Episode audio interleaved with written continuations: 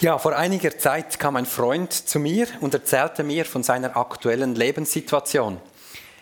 Mein Freund ist ein sehr leidenschaftlicher, ein geradliniger Christ, sehr engagiert, lebt er seinen Glauben, aber dann erzählte er mir, dass ihn seit einiger Zeit ein Leiden quäle. Er wollte aus irgendeinem Grund nicht so recht damit herausrücken, was es ist. Aus seiner Beschreibung war ich nicht sicher, war es eine Krankheit, an der er litt, oder ob er mit einer bestimmten Art von Anfechtung zu kämpfen hat, oder ob er einfach Widerstand erlebt in seinem Umfeld gegen, gegenüber seinen Projekten. Und so aus dem ersten Impuls heraus fragte ich, ob ich für ihn beten könne und dafür beten könne, dass Gott sein Leiden beende. Doch er sagte zu meiner Überraschung, nein danke, äh, das sei nicht mehr nötig. Und ich habe ihn dann etwas verdutzt angeschaut, gesagt, okay. Und er hat mir meine Überraschung angespürt wohl und hat dann noch so ergänzt, ich habe schon genug dafür gebetet, es reicht jetzt. Ich weiß nicht, wie es euch gehen würde, wenn ihr so eine Antwort erhaltet, aber mich hat es ziemlich überrascht. Genug gebetet, das höre ich selten. Gibt es das überhaupt? Beim Thema Gebet haben wir doch immer so ein bisschen das Gefühl, es reicht noch nicht, es ist noch nicht genug, eher zu wenig, dass man noch eine Schippe drauflegen sollte. Und vielleicht, vielleicht ahnen die einen es schon, wer dieser Freund war. Er heißt Paulus und meine Begegnung mit ihm fand in der Auseinandersetzung mit einem seiner Texte in der Bibel statt. In seinem zweiten Brief an die Gemeinde in Korinth schreibt er nämlich, beschreibt er sein Leiden folgendermaßen. Es wurde mir ein Stachel ins Fleisch gegeben, ein Engel des Satans, der mich mit Fäusten schlagen darf. Es gibt viele Spekulationen darüber, was hinter Krypt, diesem kryptischen Ausdruck ein Stachel im Fleisch und Faustschläge eines Satansengels steht. Eine Krankheit, eine wiederkehrende Anfechtung, ein psychisches Leiden, Depression, oder Widerstand in, in seiner Mission. Man weiß es nicht. Aber offenbar litt Paulus so darunter, dass er, und das wäre wahrscheinlich auch die Reaktion von uns oder von den meisten von uns, dass er Gott bat, ihn von seinem Leiden zu befreien. Überraschender ist schon eher die Angabe, wie oft er das tat. Er schreibt nämlich, dreimal habe ich zum Herrn gebetet, dass der Satansengel von mir ablässt. Ob Paulus nun wirklich genau dreimal gebetet hat, weiß ich nicht. Ich vermute eher, dass diese Zahl drei symbolisch ist für eine intensive Gebetszeit. Wir finden die Zahl drei auch in anderen Geschichten der Bibel. Petrus verleugnet Jesus dreimal und dieser fragt ihn dann später dreimal wieder, hast du mich lieb? Oder dreimal hat Petrus auch diese Vision von diesem Tuch das vom Himmel ähm, kommt und ihm sagt, dass die Grenzen vom Reich Gottes nun erweitert werden. Überall gibt diese Zahl 3 einem Ereignis ein besonderes Gewicht. Es geht um etwas, das Bedeutung hat. Paulus hat offenbar nicht einfach so husch husch schnell gebetet, sondern hat intensiv mit Gott gerungen. So wie Jakob, der gerungen hat, war auch Paulus kein Fatalist. Er hat gekämpft. Und mit der Zahl 3 hat er wahrscheinlich bei, sein, bei den manchmal etwas überspirituellen Korinthern auch die Erwartung geweckt, dass nach dem dritten Mal beten dann bestimmt die Heilung eingetreten sei. Wir haben das, dieses, diese drei Stufen ja manchmal auch bei Witzen. Ähm, äh, früher war es ein Schweizer, ein Italiener und ein Österreicher und nach dem dritten Mal kommt dann die Pointe. Bei uns Theologen ist es ein Katholik, ein Reformierter und ein Freikirchler. Ähm, oder bei manchen Märchen, da irgendwie gibt es immer drei Versuche und beim dritten gelingt es dann oder der dritte Bruder kann das Rätsel lösen. Ich war immer der vierte von vier Brüdern, bei mir war alles schon immer gelöst, das war super. Aber so funktionieren ja auch viele von unseren Zeugnissen, dass wir manchmal sagen, es gab eine Zeit, da haben wir gerungen, es war vielleicht nicht dreimal, wir haben gebetet, eben 50 Jahre sogar äh, gebetet. Und dann hat Gott unsere Bitte erfüllt. Aber die Pointe für die verdutzten Korinther, die war nun eben gerade nicht die Erfüllung seines Wunsches, sondern provokativ gesagt eine Niederlage in diesem Ringkampf mit Gott. Eine Antwort von ihm, die Paulus nicht erhofft hatte. Gott sprach, ob, ob wörtlich durch einen Eindruck, das wissen wir auch nicht, aber Paulus schreibt es so, der Herr sprach zu mir, du brauchst nicht mehr als meine Gnade. Je schwächer du bist, desto stärker erweist sich an dir meine Kraft. Paulus geht im Kampf um sein Anliegen als Verlierer vom Platz. Gott erhört seine Bitte nicht und Paulus akzeptiert das. Er sieht eine Antwort darin. Es gibt darum einen Punkt, wo Paulus nicht mehr dafür gebetet hat, wo er gespürt hat, es reicht jetzt mit dem Beten. Nicht mit dem Gespräch mit Gott allgemein, aber in diesem konkreten Anliegen.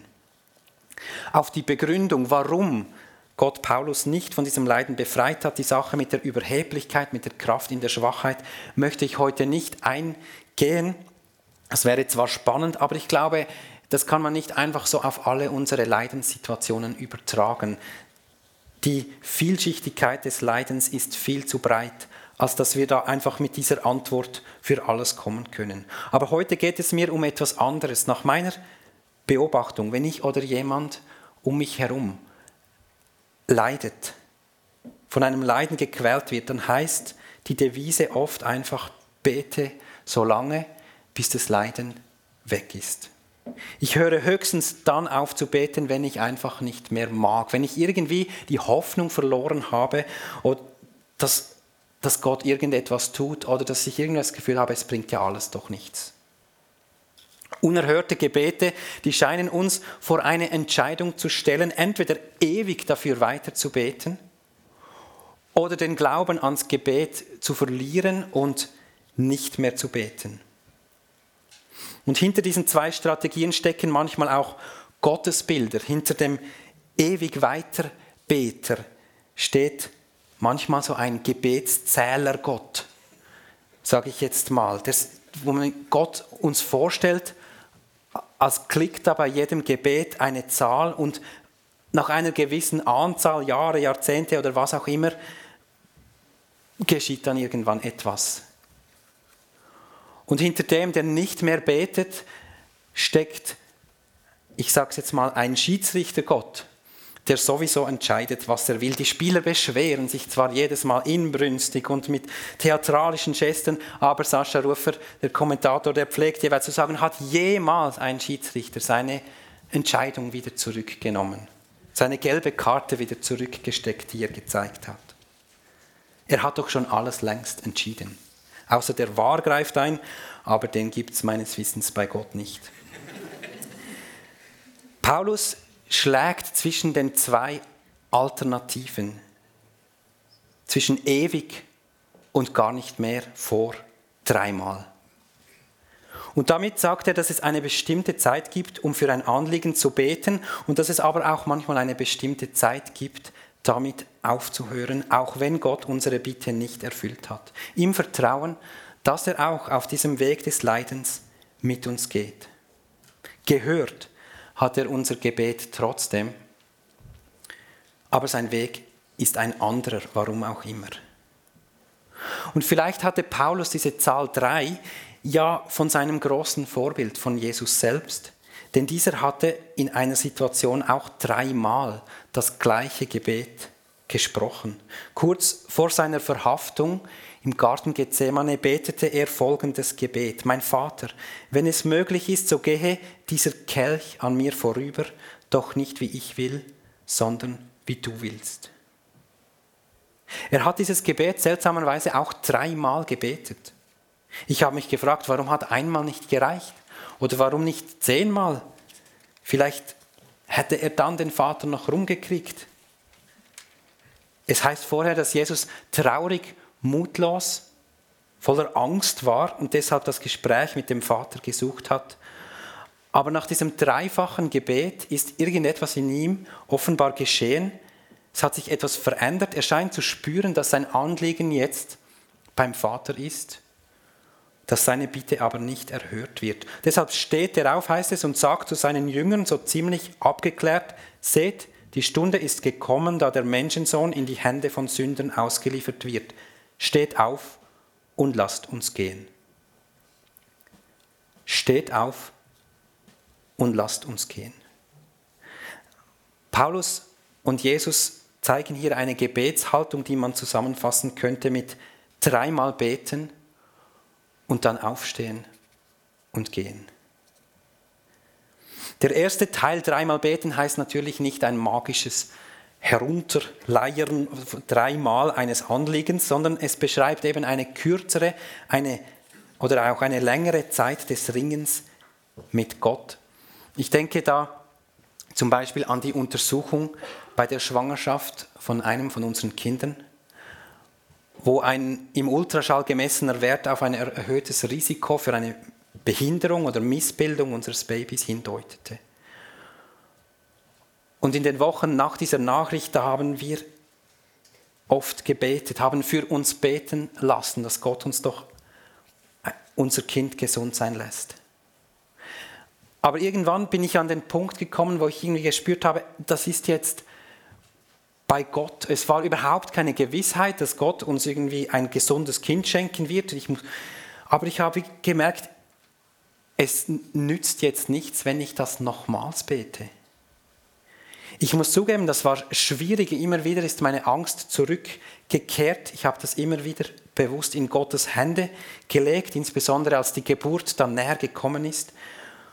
Und ich wusste, dass Gott uns nirgendwo ein gesundes Kind verheißen hat, egal wie viel Glaube ich dafür hätte aufbringen können.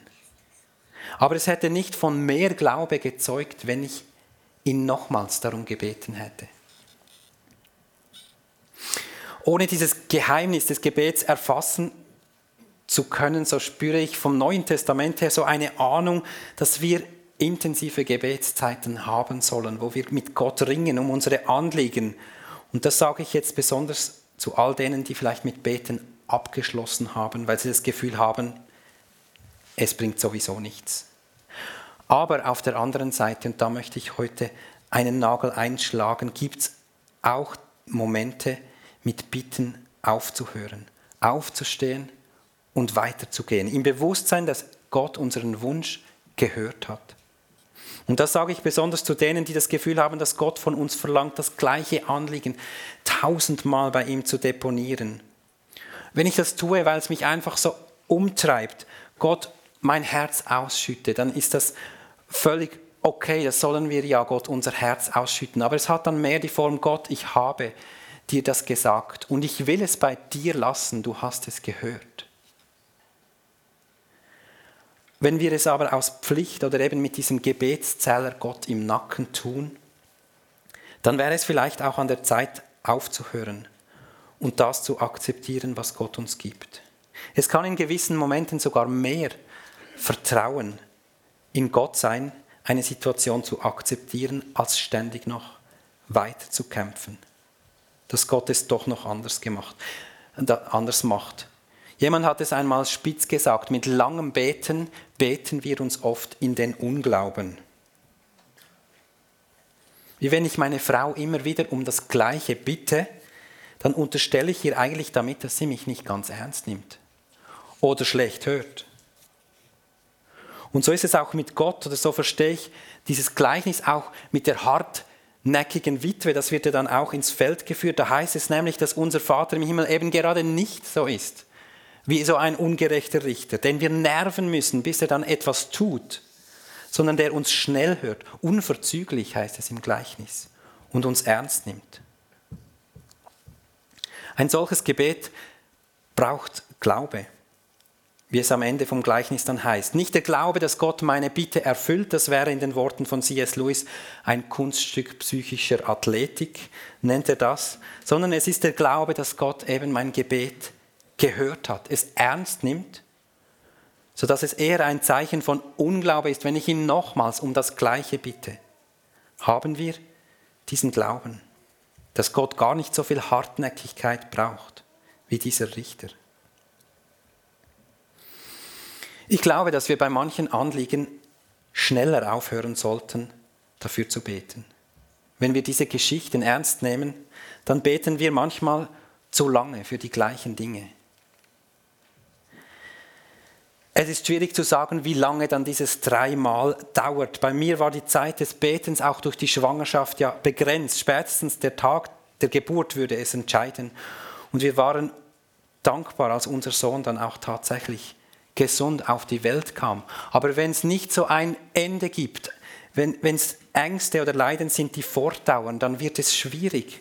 Und oft brauchen wir da auch einander, so wie Sandra das letzte Mal ge gesagt hat, wir hören Gott in der Gemeinschaft, gemeinsam. Ist es Zeit, ein Anliegen loszulassen? Können wir da einander helfen? Ich glaube, manchmal ist es auch unsensibel gegenüber Leidenden, wenn wir, sobald wir von ihrem Leiden hören, sofort den Gebets, Gebetsbox, Handschuh auspacken, greifen, sagen, lasst uns beten, ohne den Leidenden überhaupt mal zu fragen, was denkst du? Ist es noch Zeit zu bitten? Oder ist es Zeit, zusammen aufzustehen, mitzutragen, den Weg des Leidens zusammenzugehen? Sind wir Kirchen, wo hinkende Menschen auch hinken dürfen, ohne dass wir ihr Hinken immer wegbeten wollen? Wir können klagen, wir dürfen klagen, wir sollen klagen, wenn wir diese Wege nicht verstehen. Aber immer wieder um das gleiche Anliegen bitten, das sehe ich im Neuen Testament nicht. Der gleiche Paulus, der gerungen hat, der hat am, zu den Römern geschrieben, wenn wir leben, leben wir für den Herrn. Und wenn wir sterben, gehören wir dem Herrn. Im Leben und im Sterben gehören wir dem Herrn. Das war seine Formulierung für Aufstehen und Weitergehen. Ich möchte zum Schluss ein Lied abspielen, das genau dieses Vertrauen auf Gott zum Ausdruck bringt. Ein Vertrauen unabhängig davon, ob Gott meine Wünsche erfüllt oder nicht. Das Lied heißt Your Faithfulness, deine Treue und stammt vom kanadischen Worshipper Brian Dirksen. Und das Lied bewegt mich so, weil es auch so eine Ringgeschichte mit Niederlage im Hintergrund hat. Er schrieb dieses Lied nämlich vor der Geburt seines Kindes und da spürt er jetzt auch, warum es mit meinem Leben eine Resonanz erzeugt. Er hatte bereits vier Töchter und einen Sohn und bei diesem Sohn wurde kurz zuvor festgestellt, dass er eine Krankheit namens Fragile X-Syndrom hat. Das ist ein genetischer Defekt, der zu schweren Entwicklungsverzögerungen führt. Zum Beispiel mit elf sind die Kinder immer noch nicht trocken. Und es ist bekannt, dass dieses Syndrom auch eine erbliche Komponente hat. So dass Brian Dirksen mit Gott darum rang, dass sein zweiter Sohn doch gesund sein möge. Und je näher die Geburt kam, desto unsicherer wurde er und fragte sich, gibt es denn irgendetwas im Leben, worauf man sich überhaupt verlassen kann? Und aus diesem Ringen mit dieser Frage entstand dieses Lied über die Treue Gottes, auch mit unerhörten Gebeten. Und nach der Geburt von seinem zweiten Sohn kam dann der Bescheid, dass auch er dieses Fragile X-Syndrom hat. Und das war für Brian unglaublich schwierig. Und er schreibt dazu, an dem Tag stolperte ich weinend aus dem Haus und sagte Gott, wie soll ich das machen? Jetzt haben wir zwei Söhne mit besonderen Bedürfnissen. Wie sollen wir das packen? Am Ende jenes Tages traf ich eine Entscheidung. Ich wollte kündigen. Okay, Gott, du hast mir eine Berufung gegeben, aber jetzt kann ich das nicht mehr. Doch dann war mir, als würde Gott mich einladen, trotzdem weiterzumachen, allerdings hinkend. Und mit diesem Hinken sind wir wieder bei Jakob auch und seinem Kampf und wir spüren, dass bei Gott Sieg und Niederlage wohl näher beieinander liegen, als wir das manchmal denken. Wir hören nun dieses Lied und ich lade euch ein, nicht auf, damit zu, oder dabei zu überlegen, wo bin ich gerade in einem Ringkampf mit Gott? Und wäre es womöglich an der Zeit, gewisse Dinge loszulassen, aufzuhören, bewusst aufzuhören, dafür zu beten, um frei zu werden für einen anderen Weg, den Gott mir gibt. Und mit Jesus zusammen zu sagen, steht auf und lasst uns gehen, auch wenn wir hinken. Amen.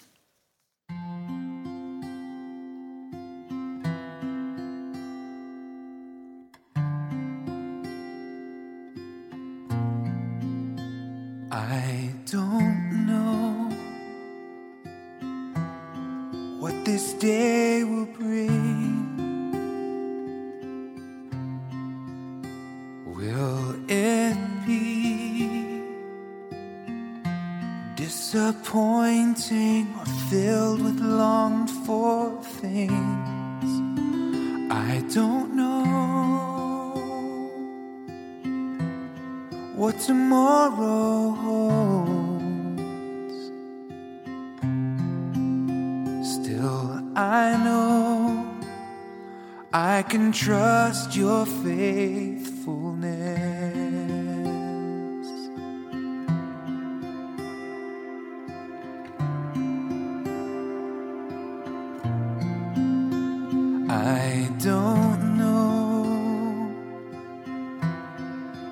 Clouds mean rain.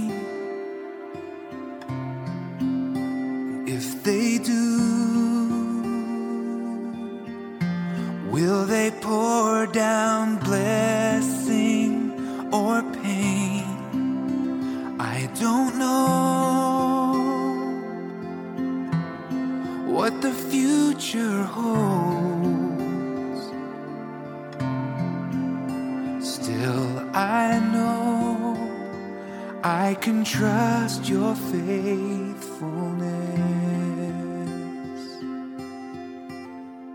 Certain as the rivers reach the sea, certain as the sunrise in the east, I can rest in your faithfulness, surer than a mother's tender love, surer than the stars still shine above. I can rest in your faithfulness when darkness overwhelms my soul when thoughts are storms of doubt still I trust you